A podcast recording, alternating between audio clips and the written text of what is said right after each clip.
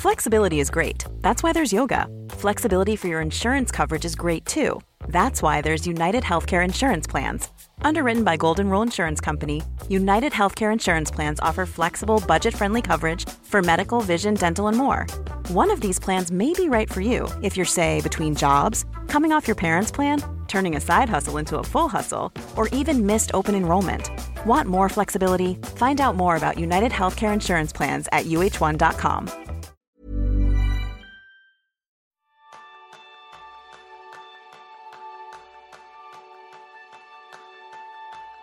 ¿Sientes que la efectividad es un disfraz, un accesorio que no forma parte de tu identidad? Pues ese va a ser el tema principal del programa de esta semana, donde vas a aprender a identificar algunos disfraces aparentemente productivos y a transformarlos en efectividad real. Bienvenidos a un nuevo episodio de Kenso, el podcast donde descubrirás cómo vivir la efectividad para ser más feliz. Yo soy Raúl Hernández, aprendiz en quitarme la careta. Y yo soy Quique Gonzalo, aprendiz en desmontar máscaras. Y como siempre, daros las gracias por estar ahí. Ya casi somos 100.000 oyentes que escuchamos este podcast. Gracias en especial a Chus, que se ha apuntado a Kenso Círculo, kenso.es barra círculo, donde recibes beneficios, reseñas de libros de productividad, donde nos das tu apoyo. Y también si quieres apoyarnos, una reseña, un comentario, mandarnos un mensaje, eh, me gusta, compartirlo con tus amigos. De verdad que eso cuesta poco y a nosotros de corazón es una gran ayuda. Así que vamos a empezar porque llega el carnaval, ¿verdad, Raúl? ¿Tú eres muy de carnaval? Carnaval, carnaval, pues eh, no, por, tengo una mezcla, ¿no? Porque mi yo introvertido, pues hace que eso de salir y hacer el ganso por la calle, pues le dé un poquito de vergüenza, pero también es verdad que a mi yo introvertido, el hecho de poder salir con una máscara y que nadie sepa que eras tú, pues también le daba un puntito. Pero reconozco que hace tiempo ya que no, que no ejerzo de carnaval. ¿Y tu disfraz favorito? Bueno, tengo, tengo mucho cariño a uno que la gente se va a esmoñar. Los más mayores, claro, los más jóvenes no sabrán ni de qué hablo. Pero me disfracé del señor Barragán un año. ¡Hombre! Con, con gafas de culo de vaso, con un abrigo de, de, una tía de mi madre y con un pantalón atado con una cuerda. Y, y la verdad es que daba el pego, daba el pego. Joder, ¿Ganaste algún premio? No, no, no, nunca, nunca he llegado a ser tan, tan, tan bueno. Ah, yo tengo que recordar aquellos momentos donde me vestí de chulapo y gané con ocho añitos un concurso de chotis. En el colegio Raimundo Lulio, si hay alguno del Raimundo Lulio que esté escuchando, Vallecas, maravilloso. Qué buenos tiempos. Todavía se recuerda, ¿eh? Todavía por las Sí, calles. sí, sí, dicen. ¿Te acuerdas de aquel concurso de chotis? Ah, una placa, una placa. Y con mi compañera que era Laura Perniacue, fíjate cómo me acuerdo. Con los qué dos bien. apellidos, como uno se acuerda realmente de los compañeros Dios. de colegio. Por Dios, porque fue, fue todo gracias a Laura. O sea, yo, yo hice poco allí. Tú ya sabes que en el chotis quien manda es la mujer. Uno se queda quieto, ¿no? Ahí está, ahí está. Claro. ahí está.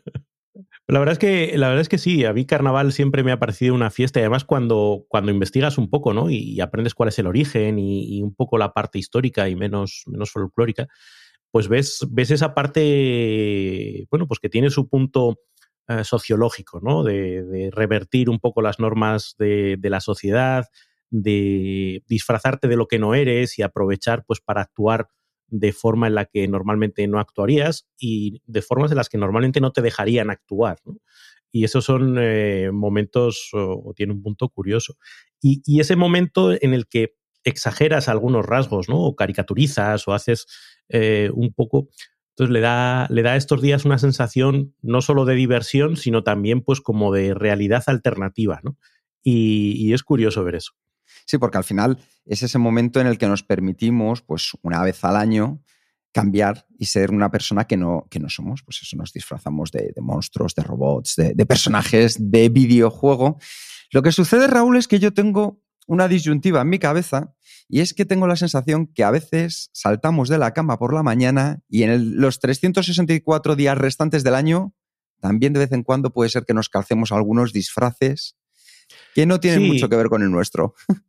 Claro, el, el, problema es ese, ¿no? Cuando se produce esa disociación entre quien realmente es, somos nosotros y cómo, y cómo nos pide el cuerpo actuar y cómo nos intentamos mostrar hacia afuera, eh, pues eso, pretendiendo, pretendiendo ser lo que realmente no somos. Y aquí es donde hacemos el, girito y nos traemos el tema del carnaval a nuestro territorio, que hasta ahora la gente estará diciendo que, estamos diciendo.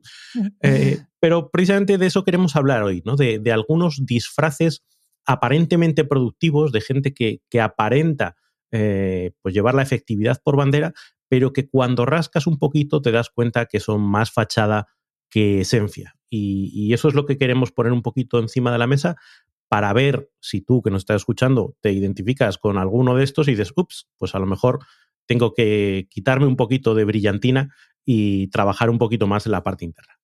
Pues vamos a ver cinco disfraces productivos y un bonus que va a ser disfraces productivos que también nos encontramos en las reuniones. Y lo más interesante, no solo vamos a contar cómo son esos disfraces, sino que también cómo podemos actuar para, como bien decía Raúl, revertir, quitarnos un poco de brillantina y hacernos lucir, pero de manera natural, sin maquillaje. Por cierto, a lo mejor te sientes identificado o a lo mejor identificas a alguien, pero piensa que ese compañero o esa compañera puede estar escuchando el podcast y a lo mejor te está viendo en uno de esos disfraces a ti también. Así que vamos a por ello. Raúl, ¿cuál es el primero? Pues tenemos eh, el primero que participa en concurso, es el o la máquina de tachar tareas. Eh, y, tú te puedes imaginar a esa persona que es un torbellino de acción, ¿no? Que cada vez que cae algo en sus manos no has terminado tú de hablar y ya está ejecutando, ¿no? Eh, abre un correo y enseguida está poniendo en marcha todo el zafarrancho de combate. Eh, yo me encargo, venga, pim pam, pim pam, pim pam. Pues es como un huracán que toma un montón de decisiones rápidas, impulsivas y venga, resuelto, que me den, que me den más, que me den más, ¿no? Esa, esa visión de la hiperactividad que, está muy bien porque eh, claramente el objetivo último de la efectividad es hacer cosas, pero corres el riesgo de pasarte de frenada. Corres el riesgo de pasarte de frenada, corres el riesgo de estar disparando y terminando cosas que a lo mejor no son las más importantes porque primas la cantidad sobre la calidad. También puede ser que estés haciendo demasiadas cosas que no te ayudan a avanzar, es decir, que al final termines llegando a casa, te pregunten qué has hecho y tú digas, pues un montón de cosas, pero no, no tengo la sensación de haber hecho demasiado. Entonces, con la máquina de tachar tareas, ¿cómo, ¿cómo podemos identificar? Es esa persona que vas a ir viendo cómo va así lanzando a su lista de tareas y va haciendo hecho, hecho, hecho, más, más, más, dame, dame, dame. ¿Y qué es lo que cuesta? ¿Qué le cuesta a esta persona? Pues la pausa. El momento de reflexión que nos ayuda a saber de verdad cuáles son las tareas que nos van a ayudar a avanzar, cuáles son aquellas que, aunque las terminemos, nos van a dejar más o menos en el mismo lugar, porque no hay un criterio detrás de esto. En la efectividad, lo que es importante es lo que haces, pero también es muy importante lo que no haces. Sabéis que tenemos más cosas que hacer que tiempo disponibles para hacerla. Con lo cual, ese momento de reflexión, de pararnos, de llegar y decir, hoy, ¿qué puedo hacer? Pues hoy me voy a marcar tres tareas, no 33 tareas. La máquina de tachar tareas o el máquina de tachar tareas se marcará 33 tareas. Tú si eres efectiva, efectivo, pensarás en cuáles son las tres más importantes que si las terminas te van a ayudar a avanzar. ¿Significa eso que no vamos a hacer las 30 restantes? Por supuesto, pero a lo mejor no todas hoy. Eso lo que nos ayuda es que podamos sentirnos cómodos con las cosas que vamos a hacer y con las cosas que hemos decidido de manera consciente que vamos a dejar de hacer. La metáfora, Raúl, del leñador y el árbol. En vez de ponernos directamente a talar árboles, vamos a elegir cuál es el hacha más adecuada, vamos a afilar bien el hacha y vamos a empezar a talar. Eso nos va a ayudar a que lo hagamos de una manera más efectiva. Luego tomaremos un descanso, volveremos a afilar y una y otra vez es ese proceso. Así que, Raúl, ¿tú qué ves ahí que podamos también hacer y sumar? No, yo creo que, hay que interiorizar un poco la, visión de que menos es más, de que, de que muchas veces la, efectividad no consiste en echar más madera, sino en, frenar y en decidir hacia dónde quieres ir. Porque para este perfil, si tú haces el análisis a posteriori y dices, oye, ¿cuánto de lo que has hecho realmente ha tenido impacto o ha, y es que a veces incluso es contraproducente, ¿no? Porque inicias cosas que no tenías que haber iniciado o te, despistas de cuál era tu, rumbo ideal, ¿no? Entonces, esa pausa y el, entender el concepto de apalancamiento, ¿no? De que hay una serie de pocas acciones que realmente te permiten obtener mucho impacto y otras que no tanto. Y como tengo yo por aquí atrás en, en, el, en uno de mis cartelitos, entender cuáles son los vital few, cuáles son aquellos pocos que realmente eh, tienen un impacto vital y no poner tanta atención a esos trivial many, porque va en beneficio principalmente propio. ¿no? Yo creo que, este perfil eh, acaba agotado, acaba con esa sensación de, hiperactividad, de, agota a los que están alrededor, que también eso es para tenerlo en cuenta. Cuando luego dices, puff, pues, pues no, no ha tenido tanta trascendencia. ¿no? Bueno, pues bajo este aparente disfraz productivo, porque parece que hace muchas cosas, a veces se esconde cierta ineficacia. Así que si tú te has sentido identificada, identificado con este perfil, también le puedes sacar, como decía Raúl, ese brillo que llevas dentro, porque se puede convertir en un poder. Al final, el ser capaz de ejecutar aquello que nos hemos marcado es un poder dentro de la productividad, es una capacidad que no todo el mundo tenemos. ¿Cómo lo puedes hacer? Parándote a reflexionar.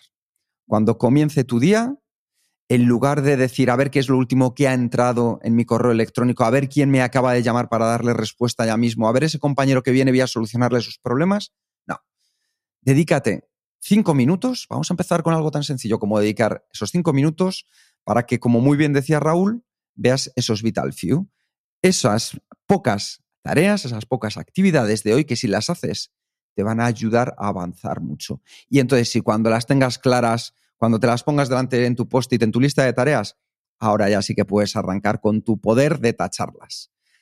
Y ojo, que como decía Raúl, si estuvierais viéndole, lo podéis ver en el canal de YouTube. Ahí veréis cuál es ese cuadro del que está hablando, porque no solo estamos en el podcast, sino que también en YouTube podéis ver el vídeo de, este podcast. Pues ya tenemos el primero de los disfraces. ¿Cuál es el segundo, Raúl? Pues eh, precisamente en, un episodio reciente hablábamos de la habilidad de capturar. Eh, concretamente en el, episodio 190, el anterior a este, hablábamos de esa habilidad que es fundamental a la hora de, ser efectivos. Y hablábamos de la metáfora del cazamariposas. La idea de que cualquier pensamiento, cualquier idea, cualquier posible plan que te pase por la mente, es, importante capturarlo, tenerlo en algún sitio para luego poder hacer algo con ello. Y aquí el disfraz que hay gente que se pone es precisamente el de capturador, el de capturadora, ¿no? Personas que con esa visión de que todo lo tengo que capturar, hacen muy bien esa primera parte de, ah, venga, esto lo recojo, esto lo apunto, esto me lo...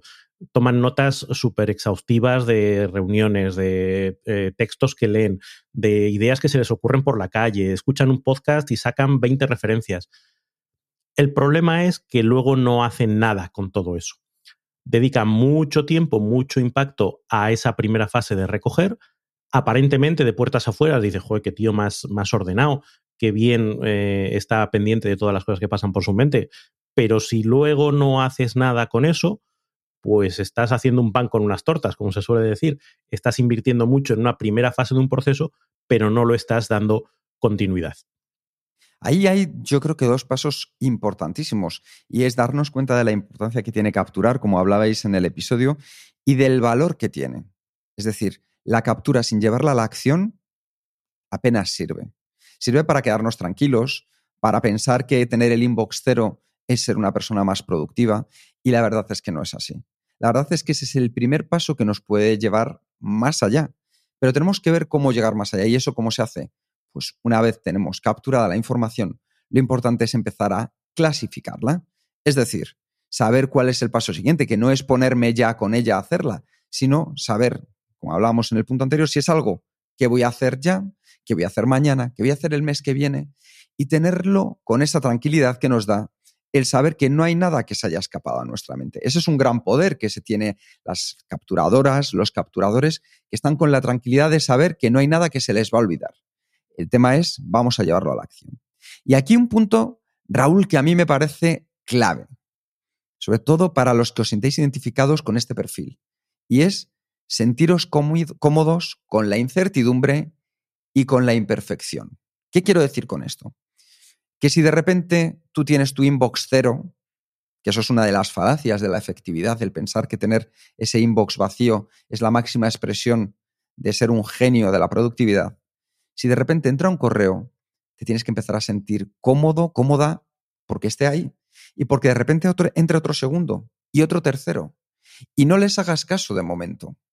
o si te suena tu WhatsApp, o si te llaman por teléfono, si tú estás concentrado en una tarea profunda que te ha llevado tiempo poder meterte en ella, que te va a ayudar a avanzar, cada vez que aparezca cualquiera de estas notificaciones, tienes que empezar a trabajar el olvidarte de ellas. Ya las capturarás después, ya darás respuesta después. Porque hay una realidad muy grande y es que cuanto antes respondas a un correo, ¿qué es lo que sucede?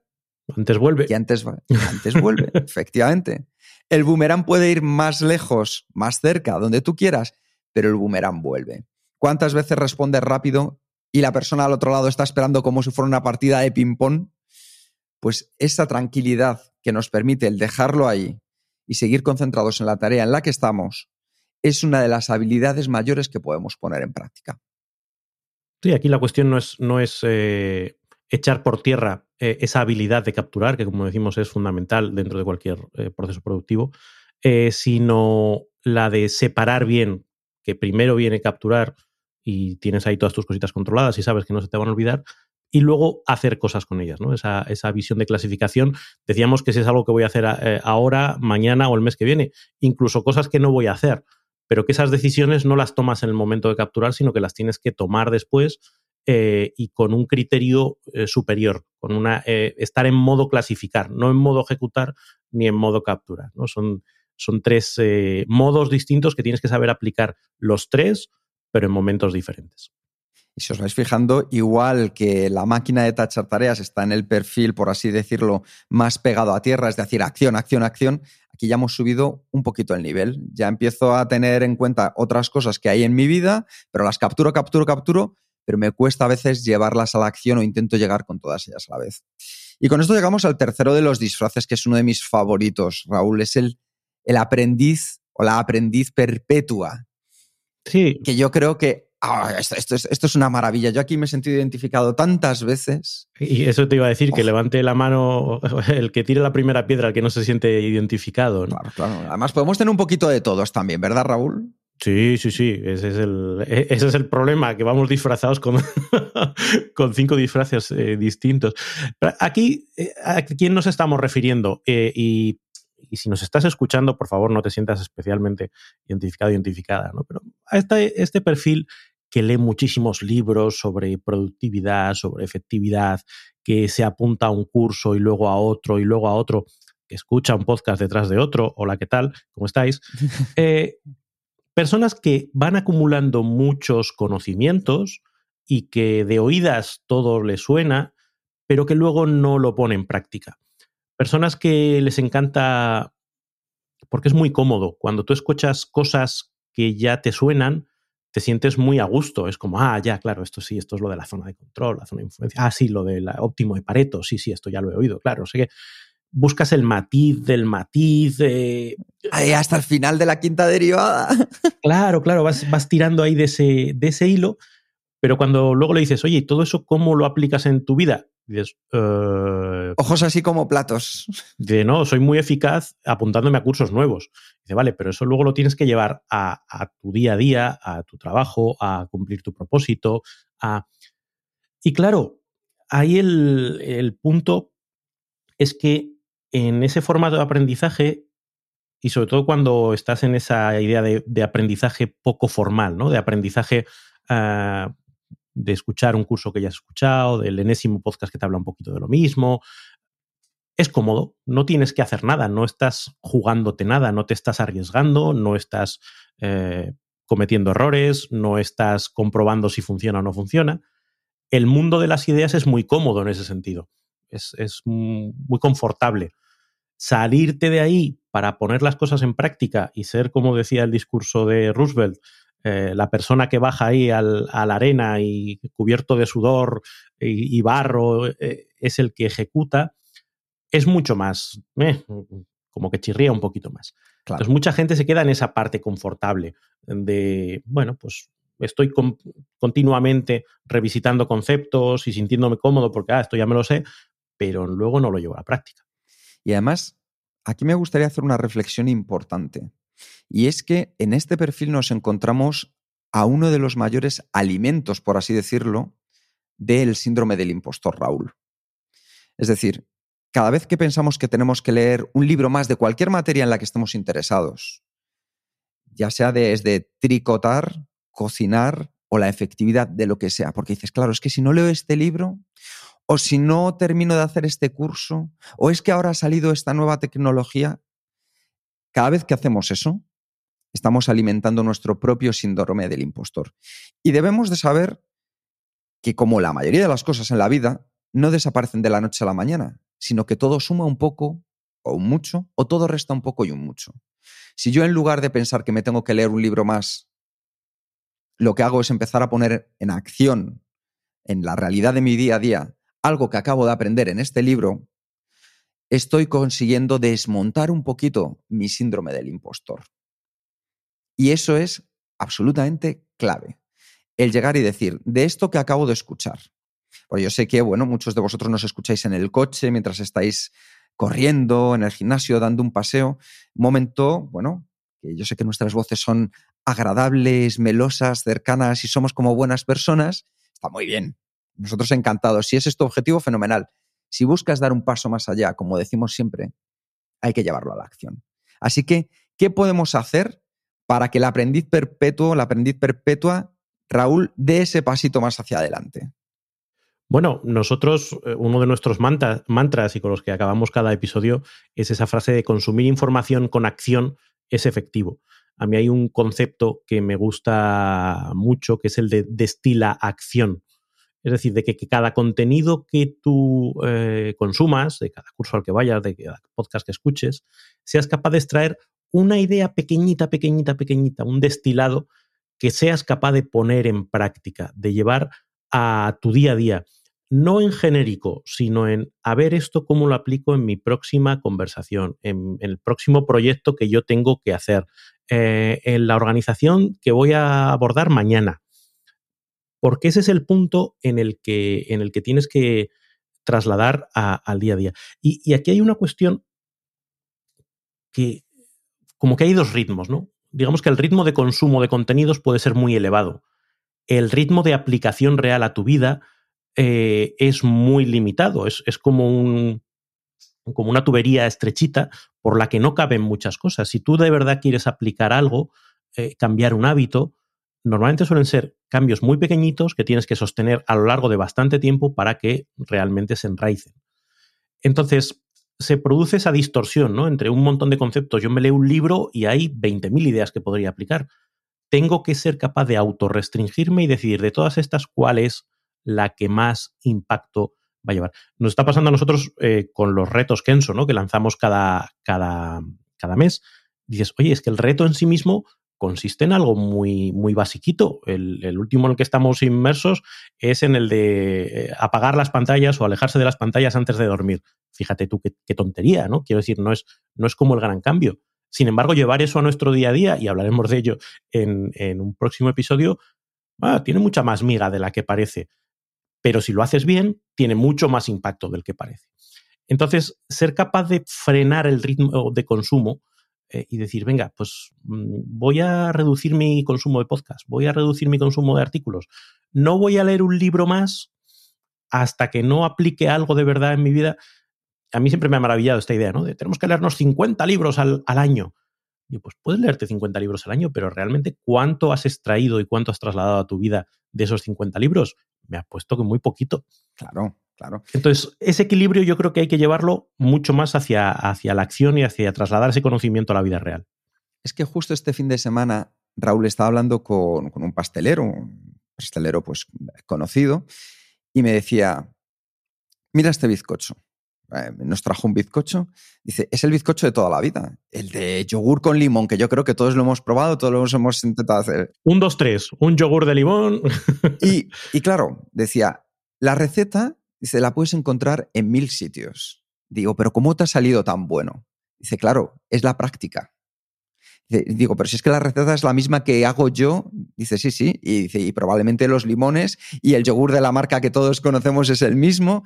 Dice, pero ¿qué sucede? Es la práctica. Como muy bien decías, al final es el ritmo que nosotros tenemos. Podemos, libros todos los que quieras, cursos todos los que quieras, pero esa tubería que es la de nuestro conocimiento, no da abasto. Por eso es muy importante practicar muy bien aquello que tú consideres que de verdad es importante. Y ojo, que nosotros somos los primeros seguidores de lo que conocemos como el aprendizaje permanente, esa mentalidad de crecimiento, el growth mindset, que siempre hay algo, cosas nuevas que podemos aprender. De hecho, en el episodio 186, el de Nunca dejes de educarte, lo tratábamos. Lo que sucede es que para resolver nuevos retos, no para tener la sensación confortable de estoy haciendo algo cuando en realidad no lo estás haciendo. Si tú quieres enfrentarte a nuevos retos, entonces hay que aprender.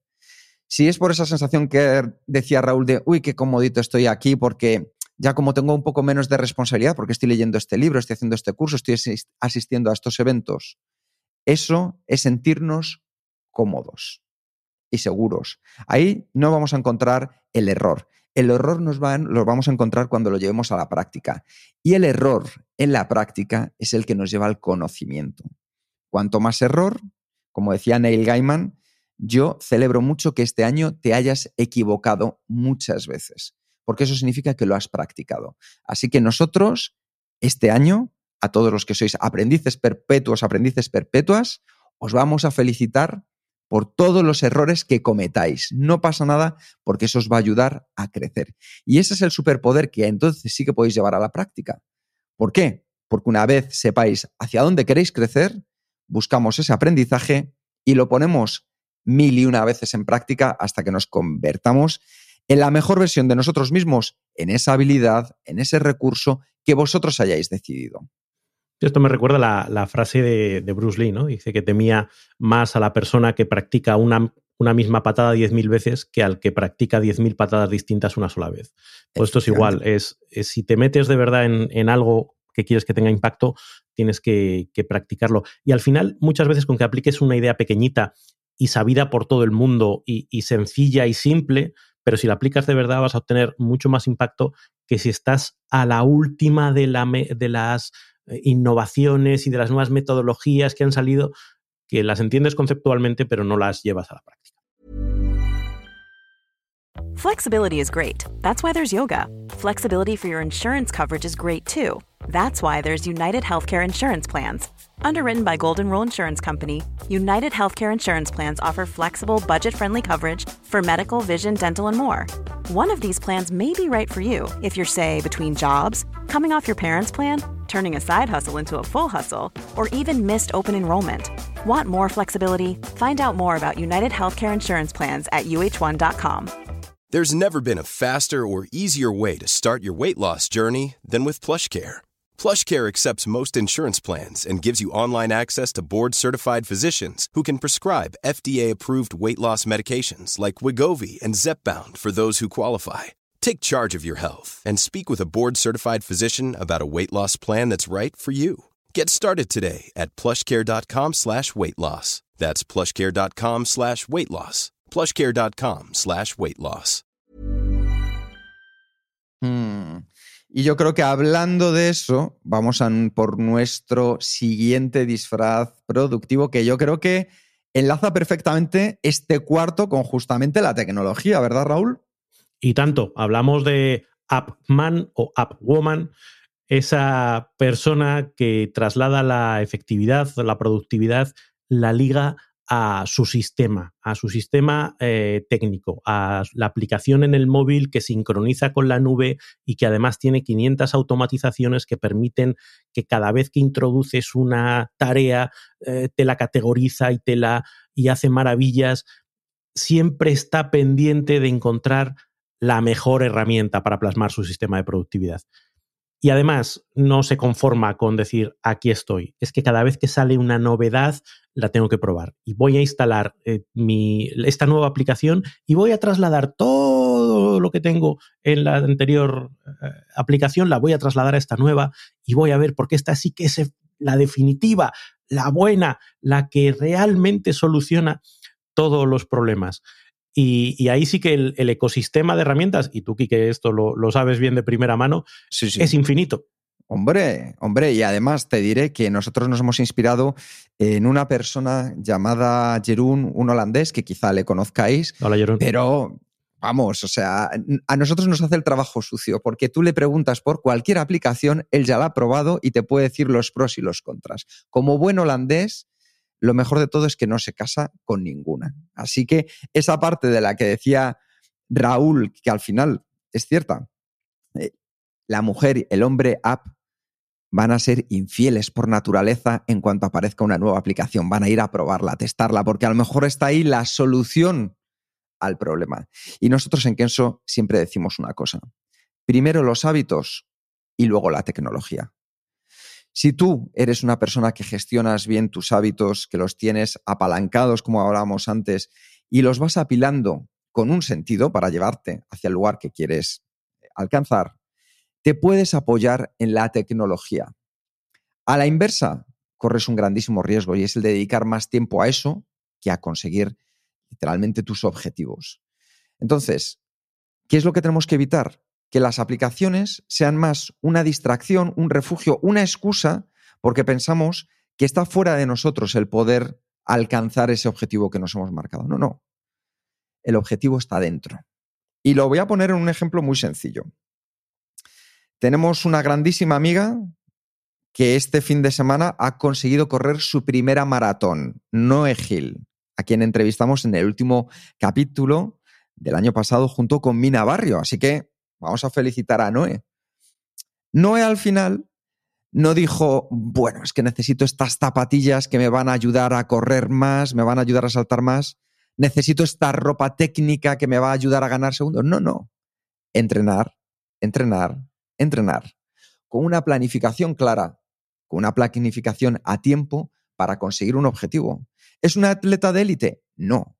¿Tenía como objetivo terminar la maratón de Sevilla? Sí. ¿Lo ha conseguido? Sí. Pero no ha buscado fuera de ella estos recursos, los ha buscado desde dentro. Y ahí está, yo creo que una parte muy importante de nosotros en buscar razones y no excusas. Porque al final también hay que entender una cosa, que es que la complejidad muchas veces de la herramienta hace que le dediquemos un tiempo excesivo, una curva de aprendizaje que puede suponer una barrera, pero mientras estamos ahí, enmarañados en aprender cómo utilizarla mejor sacar el 100% de su uso, para luego darnos cuenta que no era la mejor herramienta. Y vamos a por la siguiente que ya ha salido al mercado. Y una cosa os voy a decir, en el mercado, sea de lo que sea, siempre va a haber nuevos competidores. Entonces vamos a poder encontrar nuevas excusas para no terminar haciendo lo que deberíamos hacer. Hmm. ¿Cómo es la mejor manera de comenzar, Raúl? Pues eh, lo más sencillo del mundo, papel y lápiz. Esto lo podían haber hecho los egipcios, papiro y, por lo que escribieran los egipcios. ¿no? y tinta ahí con el dedo que fuera. Arcilla con uniforme, ¿no? Eh, ahí estamos. La cuestión es que la tecnología podemos adoptarla siempre que nos resuelva un problema mayor que el coste que tiene adoptar la tecnología. Y ahí tenemos que darnos cuenta de que la tecnología, una nueva aplicación, siempre tiene un coste, un coste de adaptación, un coste de aprendizaje, un coste de configuración, un coste de...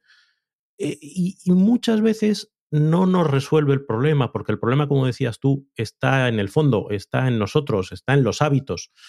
Por lo tanto, eh, tecnología sí, nosotros superfans, pero que no se convierta en un espejito de colores que nos distrae de lo importante.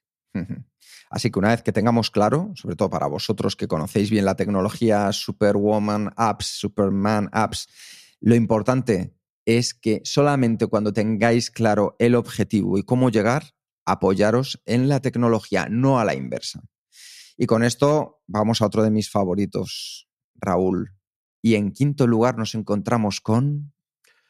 El guardián o la guardiana del sistema que es primo o prima del, de la tecnología, pero no, no es tan centrado en, la tecnología, sino en la metodología. Y aquí no haremos referencia a ninguna metodología en concreto, aunque seguro que a algunos ya se les ilumina la, la bombillita. Pero es cualquier persona que busca un sistema que se complica tanto que acaba consumiendo más tiempo el mantener ese sistema que, el que puedes dedicar luego a realmente llevar a la práctica las tareas que, que llevas. Por ejemplo, tienes un montón de listas, cada una con su matiz, y entonces te pasas el rato ordenando y clasificando las cosas en listas y cambiando la prioridad de las cosas y añadiéndole etiquetas para luego encontrarlas perfectamente y luego eh, añadiéndole contextos para luego poder hacer los contextos. Y eso lo hago con más energía y esto con menos energía. Y esto cuando tenga 5 minutos y esto cuando tenga 10 minutos y esto cuando tenga 7,2 minutos. Eh, y coloritos y entonces me lo pongo así y además se pasan tanto tiempo perfeccionando su sistema y asegurándose que todo vaya conforme a ese sistema tan perfecto, que es una forma realmente de esconderte de nuevo. Y si te fijas, estamos cayendo en ese problema de base en todos estos disfraces. Es una forma de esconderse de la acción. Es una forma de esconderse, decir, venga, ya está, ya he clasificado, ya he ordenado no sé qué, y ahora toca remangarse y hacer. Toca tener esa conversación desagradable, toca ponerse a dedicar una hora algo que no sé hacer y que me da pereza, cuesta sudar, cuesta equivocarse. Todo eso, mm, pues si nos podemos esconder y lo podemos retrasar con la excusa de que no, es que estoy clasificando, para que así mi clasificación luego surta más efecto. Bueno, pues es una forma de, engañarse eh, a uno mismo. Porque realmente la idea que tenemos que tener es que cualquier sistema, cualquier metodología es un medio para un fin. No puede convertirse en un fin en sí mismo. Es un medio para conseguir hacer cosas y conseguir impacto en la vida real. Y ahí tenemos que ser muy conscientes de en qué momento nuestro sistema o nuestra metodología se está convirtiendo en un fin que nos distrae del fin auténtico. Y ese es el, punto de alarma donde este disfraz a veces cae, ¿no? El, eh, no darse cuenta de que estás distrayendo eh, la atención de donde debería estar. Y recordad una cosa, que detrás de una aplicación, detrás de un sistema, no penséis que ha venido de la nada, ha venido de una persona, de una persona como tú, como yo, que le funcionó en su momento, pero lo interesante es que como parece que el sistema es tan impersonal, si te equivocas, te equivocas tú, no el sistema. Algo habrás hecho mal tú. Hay muy pocos sistemas que digan, no, es que yo fallo. La mayoría de las veces eres tú que no lo implementas bien. Entonces, se descargan de toda culpabilidad y así es muy fácil vivir. Yo por eso siempre digo que lo mejor es que tú adaptes el sistema que mejor se centra en ti, en tus habilidades, en tus recursos, en tus áreas de mejora, en cómo tú eh, estableces relaciones hacia adentro, hacia afuera, a nivel personal y a nivel profesional. Y eso, por lo menos a día de hoy, yo, Raúl, no lo conozco. La mayoría de los sistemas se centran en cosas que funcionan a un tipo de personas pero para otras no. ejemplo de lo más sencillo. Últimamente está de moda el sistema de levantarse a las 5 de la mañana. Es más productivo el que se levanta a las 5 de la mañana. ¿Tú qué tal, Raúl, si nos despertamos todos los días a las 5 de la mañana? Joder, yo me levanto a las 8 y, voy mal. Quiere decir, levantarme a las 5 sería el infierno. Claro. Entonces, es ese estigma que se ha puesto de que los que se levantan más tarde o no están madrugando, pues no le están sacando el máximo provecho a la vida, no le están sacando. No, al contrario, olvidaros de eso, falacias, falacias, que os intente vender eso, falacias. Habrá gente que le venga muy bien despertarse a las 5 porque su cronotipo funciona de esa manera y les ayuda y se sienten cómodos, pero ahora, como tú funciones bien a última hora de la noche, levantarte a las 5 de la mañana va a ser la peor pesadilla Vamos, ni Freddy Krueger en Elm Street sería peor pesadilla que esta. Así que, ¿qué es lo que tenemos que hacer? Pues pensar en dedicar el tiempo justo a los sistemas y encontrar el sistema que nos ayude a ejecutar centrado en nosotros mismos. Porque el sistema no deja de ser ese apoyo, igual que hablábamos antes con las aplicaciones, para la ejecución. No es un fin en sí mismo. Así que recordemos a Pareto, sigamos su regla del 80-20. 20% de esfuerzo en el mantenimiento del sistema que nos dé 80% de lo necesario. Es decir, ¿qué 20% de hábitos me pueden ayudar a dar el 80%? Si mi objetivo es alcanzar el 100%, hay un problema. Cuando yo busco la perfección en cualquier ámbito de la vida, lo único que me va a llevar es a la frustración. No existe lo perfecto, porque incluso cuando llegues al 100% te darás cuenta de que hay un 101 o hay un 99 o hay un 120 o hay un 100 que ya está en otro lugar distinto. Y ese cambio constante nos lleva a la frustración de pensar que siempre hay algo más que puedo hacer o hay algo que no hice. Con lo cual, mal vamos. Así que la pregunta es, si nosotros decimos, oye, tengo bien configurada mi lista de tareas de acuerdo con el método X, el X es irrelevante, olvídate. Mejor pregúntate, ¿me ayuda esta manera de usar la lista a ser más efectiva o ser más efectivo? Si es así, entonces adelante, lo apilamos como un hábito más. Y eso es lo que de verdad nos va a ayudar. Si luego tú, guardiano o guardiana del sistema, lo vas manteniendo y generas un sistema personalizado, ahí es donde le puedes sacar el mayor efecto. en personalizado, que esté centrado en ti. Y, y, con esto, Raúl, llegamos al último de los disfraces productivos de carnaval. Bueno, y qué bien me has hecho esa transición sobre el estar centrado en ti, porque ahora vamos a hablar del llanero solitario o la llanera solitaria, porque centrarse en ti es importante, eh, y, y, hay personas que son muy efectivas y muy productivas desde esa visión de estar centrados en uno mismo. Se conocen a la perfección, conocen sus preferencias, tienen clarísimo su propósito, eh, eh, elaboran su lista de tareas conforme a lo que ellos quieren conseguir y cómo pueden conseguirlo mejor. Su sistema está perfectamente adaptado a sí mismo. Pero, problema, que no estamos solos en esta vida y que la efectividad no se vive en solitario tiene una parte muy importante de, de, gestionarse uno mismo, pero también una parte muy importante de gestionarse con los demás. Hay propósitos compartidos, hay trabajo en equipo, hay personas que tienen preferencias diferentes a las nuestras, que tienen sistemas distintos a los nuestros, hay tareas y proyectos que tenemos que hacer en común, hay espacios que compartimos, eh, tanto físicos como digitales. Por lo tanto, no podemos ir por la vida diciendo yo, yo, yo y mi sistema, mi sistema, mi sistema, mis preferencias, mis preferencias, mis preferencias, porque eso nos va a generar choque con otros. No solo por el choque y el conflicto, es que en conjunto no vamos a ser efectivos. Con lo cual, hay que buscar ese equilibrio entre sí, yo tengo que dominarme a mí mismo, pero tengo que ser muy consciente de que en mi alrededor tengo que trabajar con otras personas y adaptarme también a ellas. Raúl, una pregunta. Cuando mandas un correo electrónico, ¿te lo mandas a ti o se lo mandas a alguien? Se lo mandas a alguien, la mayoría de las veces. Cuando vas a una reunión, ¿vas, ¿vas solo o vas con alguien? Vas con otras personas. Cuando haces una lista de tareas, eh, normalmente a nivel profesional, vamos a hablarlo, ¿el final es para ti, es para otras personas? Cuando haces una presentación, ¿es para ti, es para otras personas? Muchas veces es para otras personas. Lo que quiero decir con esto es que durante mucho tiempo, ya lo decía Silvio Rodríguez, ojalá se te acabe la palabra precisa, hemos utilizado mal las palabras en este ámbito. Al principio se hablaba de gestión del tiempo y el tiempo no se gestiona. O sea, Raúl, tú hoy, ¿cuántas horas vas a tener? Quitando las que he dormido, mmm, pues... No, no, suma, suma, las que has dormido. Hoy, este día en concreto, ¿cuántas horas tiene para ti? Uh, 24. 24. ¿Sabes cuántas tiene para mí? Uh, 24. 24. Y para cualquiera de los oyentes, inamoviblemente va a tener 24 horas.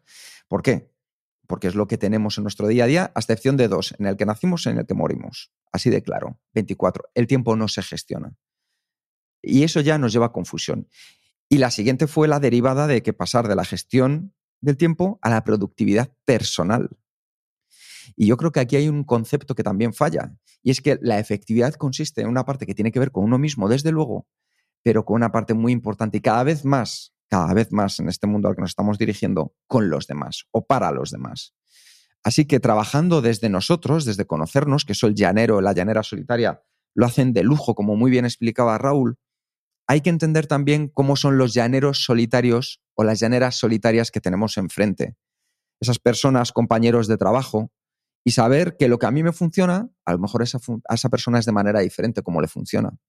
A lo mejor una persona es más de, como me decía el otro día, una directiva. Claro, es que por fin entendí porque una persona me hacía dibujitos en una reunión y yo lo único que quería es que me diera fechas. Pues hay que entender a los llaneros y las llaneras solitarias con quien estamos en nuestro día a día. Así que tú, si te has identificado con este disfraz, piensa una cosa muy sencilla. Simplemente prestando un poquito más de atención a cómo son los demás, podrás crecer de manera exponencial en tu efectividad diaria. Sí, ahí tenemos un par de herramientas clave, ¿no? Que es eh, la empatía como forma de in indagar en cuáles son esas formas de ser de los demás y la, la, gestión de compromisos, ¿no? De, vale, pues sabiendo que yo soy como soy, que tú eres como eres y que cada uno tenemos nuestras inquietudes, nuestras preferencias, nuestros objetivos, nuestros propósitos, ¿a qué acuerdo llegamos que sea razonablemente beneficioso para los dos? y son dos habilidades esenciales que pueden lanzar tu productividad o tu efectividad hacia el infinito porque te permiten trabajar con los demás y no solo trabajar para ti.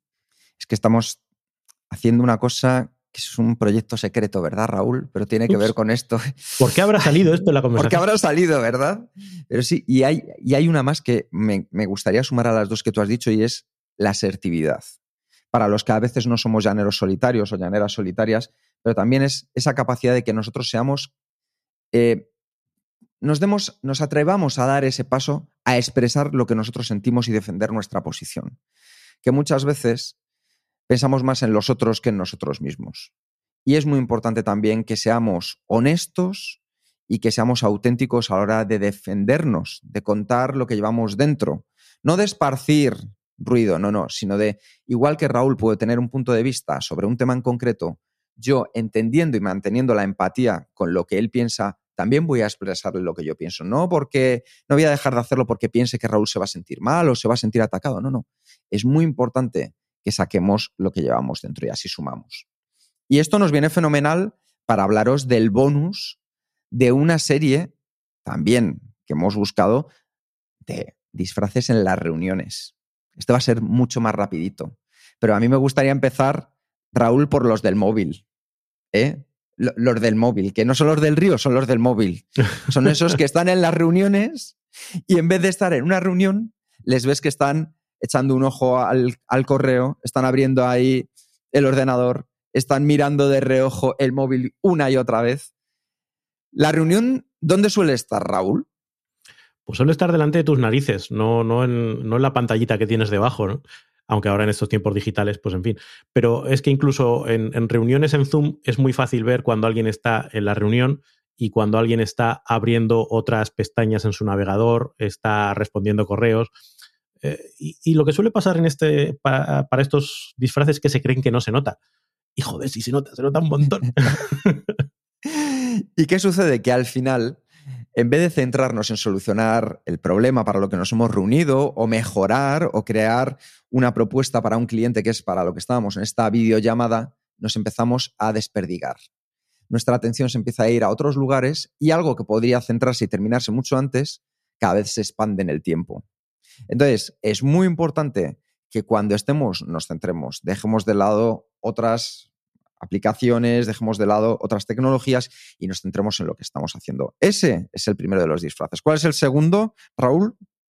Pues él lo todo, el que en la sesión siempre es el que tiene la respuesta, el que tiene eh, el punto de vista siempre clave, todo tiene que pasar por él. ¿no? Y no necesitas a Google, ya te lo digo yo. Esto es, esto es así, eh, hazme caso a mí, ¿no? Esa, esa visión de, bueno, pues oye, es que hay, lo Blas punto redondo, ¿no? Que decía Cervantes, pues eh, esto es, es, igual, parece que, que, que, es quien tiene que marcar la pauta en todo lo que se diga durante la conversación. Sí, eh, repelente niño Vicente también conocido en el colegio. Si nos sentimos identificados, que yo por ejemplo en este me siento muchas veces identificado, lo importante es que aunque lo sepas, probablemente tú ya lo sabes lo mejor no es que se lo hagas saber a los demás, lo mejor es que te pueden aportar los demás para así enriquecer tu punto de vista.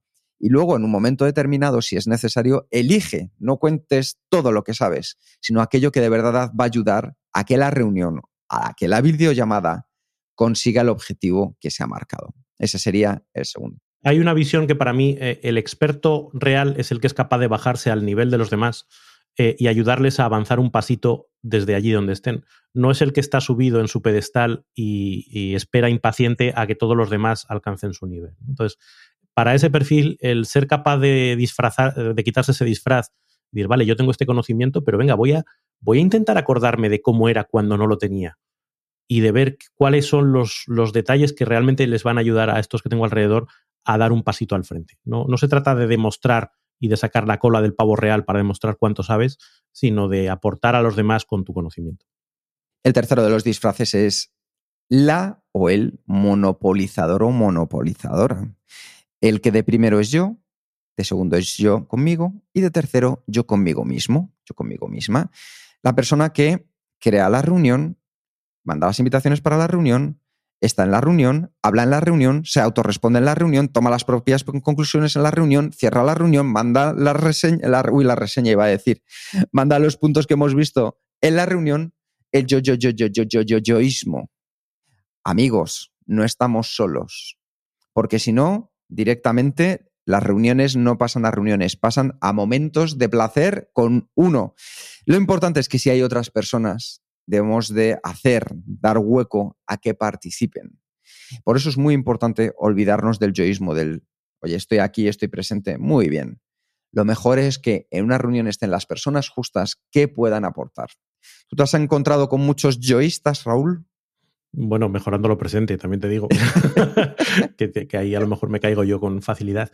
Pero, pero sí, además, eh, suele ser mucho cuestión de preferencias, ¿no? Hay, hay personas que, que, ocupan mucho espacio eh, cuando hay una reunión, ocupan mucho espacio por su personalidad, porque de todo quieren hablar, en todo consideran que su punto es importante. Y si tienen ese empuje, quienes no lo tienen, porque su preferencia es más introvertida, o su preferencia es más callada, o su preferencia es más reservada, tienden a verse aplastados por ese perfil. Y ahí, si, no tanto si tú tienes este disfraz, que es, que es difícil contenerse a uno mismo, ¿no? pero hay quien gestiona las reuniones, sí que tiene la habilidad de em, contener esas participaciones, de buscar las participaciones de quien no, incluso de plantear dinámicas eh, en las que todo el mundo pueda dar su opinión sin necesidad de que sea a través de un discurso.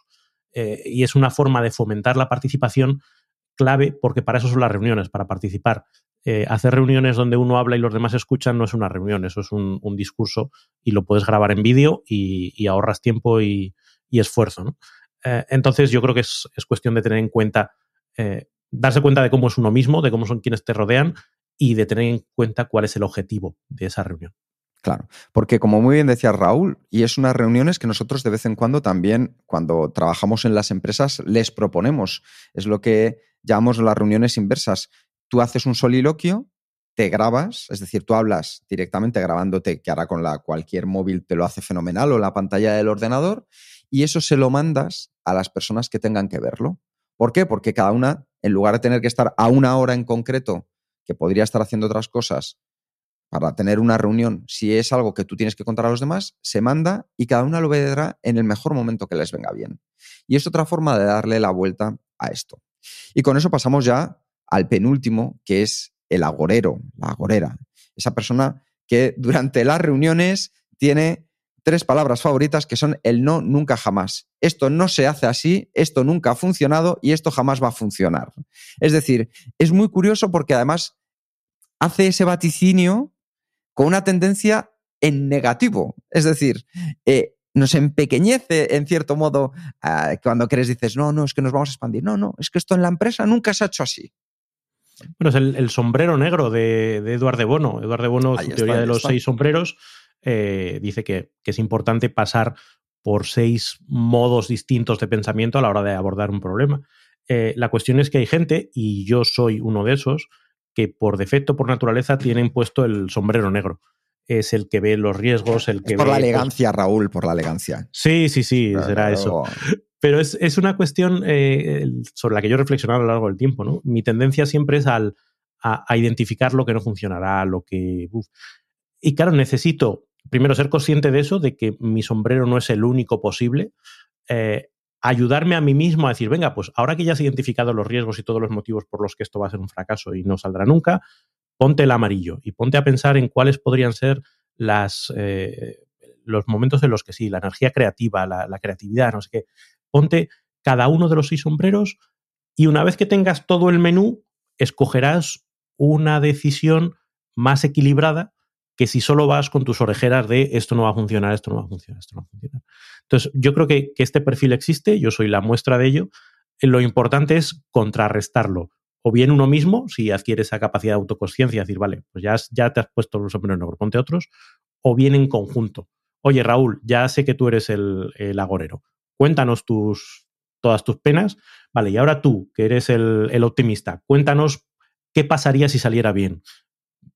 Y ahora que ya tenemos todos la información, tomemos una decisión. Ah, porque las energías suman. Cualquier reunión, cuando estáis con los amigos, seguro que tienes esa persona a tu alrededor que sabes que cuando te llama por teléfono te esperan penurias y desdichas. Y sabes que, que te llama otra persona y sabes que todo va a ser alegría. Entonces, el tema es cómo vamos balanceando las energías para que no nos coma ni ese sobreoptimismo, Mr. Wonderfuliano, ni tampoco el más pesimista que nos hunda y ya no nos apetezca contar nada. Así que es importante saber cómo podemos balancear y ayudar a uno y ayudar a otro. Y para terminar, nos queda la silenciosa o el silencioso. Esa persona que está en la reunión y como ahora ves que está presente, pero no sabes de verdad si el cuerpo y la mente están en un mismo lugar. El cuerpo sí, la mente no lo tienes tan claro. ¿Por qué? Porque es esa persona que parece que no participa en absoluto. ¿Y qué puede estar pasando ahí, Raúl? Pues puede estar pasando que no le esté interesando nada y que esté en otro mundo. Puede estar pasando que esté su cabeza en cualquier otra cosa. O puede estar pasando que tenga buenas ideas, que esté muy presente a nivel interno en la reunión, pero que sus preferencias le dificulten el hablar en público, le dificulten el exponerlas con, eh, como decíamos antes, cuando está el monopolizador o la monopolizadora, resulta muy difícil eh, entrar en una conversación donde hay dos hablando mucho y tú dices, ¿en qué momento hablo yo? Con lo cual, eh, sobre todo si es esta segunda, este segundo caso, a los silenciosos no hay que dar por hecho que no tienen nada que decir.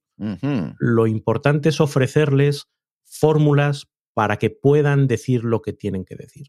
Y a lo mejor no es eh, dejarles participar en, esa, eh, en esos juegos del hambre que a veces son las, las reuniones, ¿no? Donde a ver quién, quién consigue hablar y, tener más tiempo de exposición, sino es, oye, vamos a, tener tiempos de exposición para que todo el mundo hable. Fulanito, que no has dicho nada, eh, ¿cómo lo ves? o a lo mejor hay que pasar a, dinámicas de aportación que no tengan que ver con la palabra escrita. Oye, venga, cada uno escribid tres ideas en un POSIT y las ponemos todos juntos.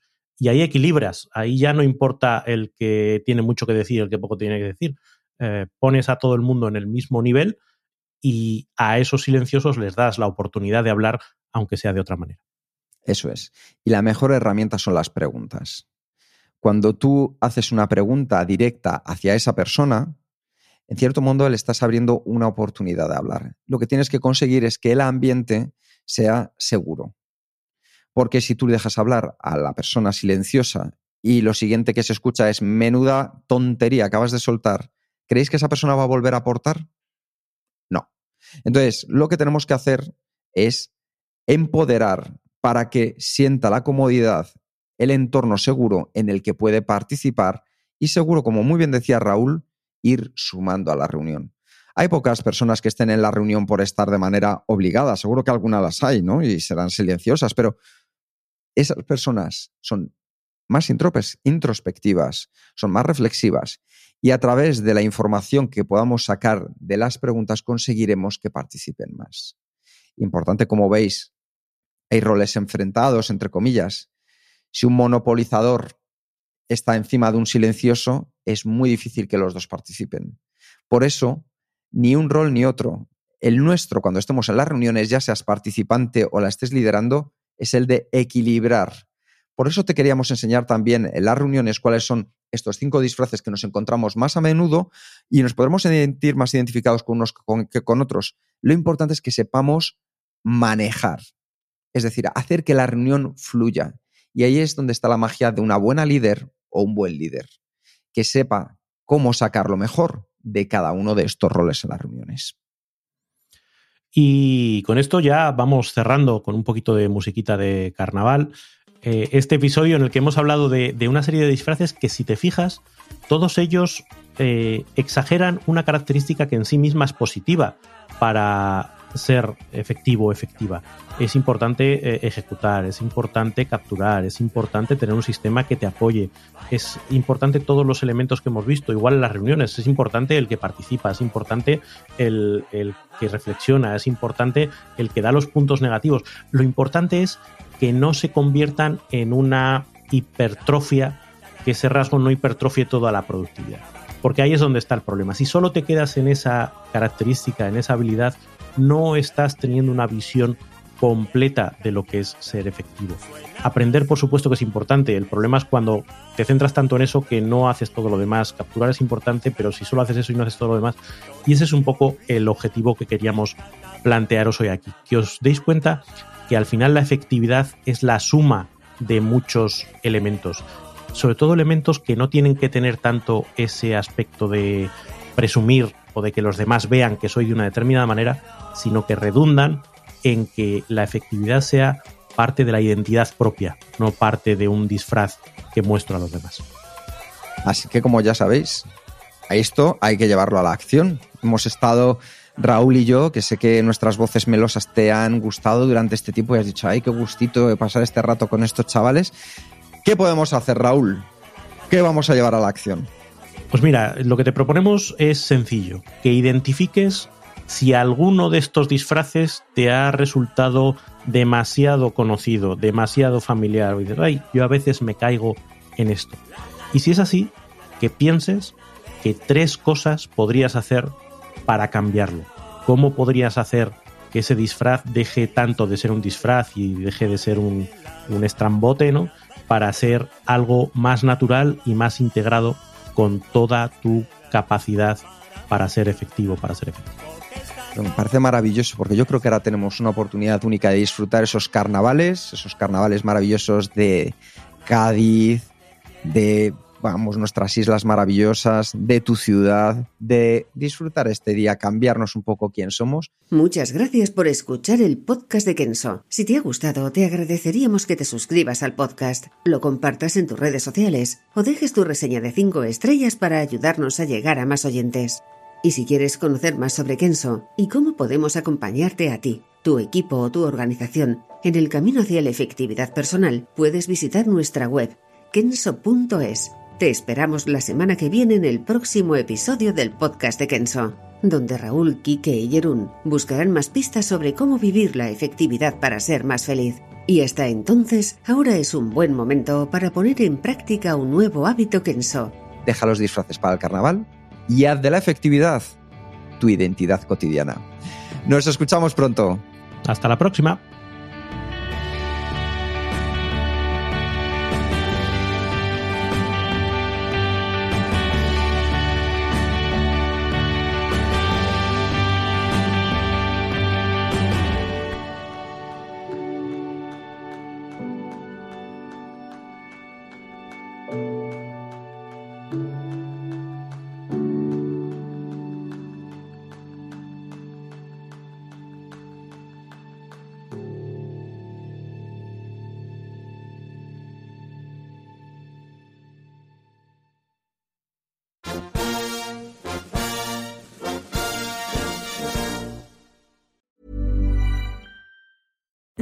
Being a little extra can be a bit much, but when it comes to healthcare, it pays to be extra. And United Healthcare makes it easy with Health Protector Guard fixed indemnity insurance plans. Underwritten by Golden Rule Insurance Company, they supplement your primary plan, helping you manage out of pocket costs without the usual requirements and restrictions like deductibles and enrollment periods. So when it comes to covering your medical bills, you can feel good about being a little extra. Visit uh1.com to find the Health Protector Guard plan for you.